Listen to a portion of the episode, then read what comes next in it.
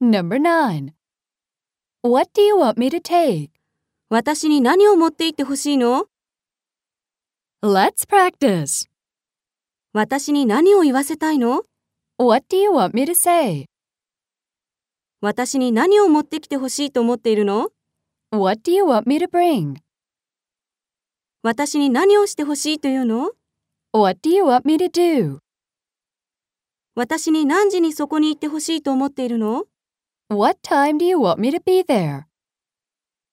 私にどういうふうにこれを扱ってほしいと思っているの How do you want me to handle this?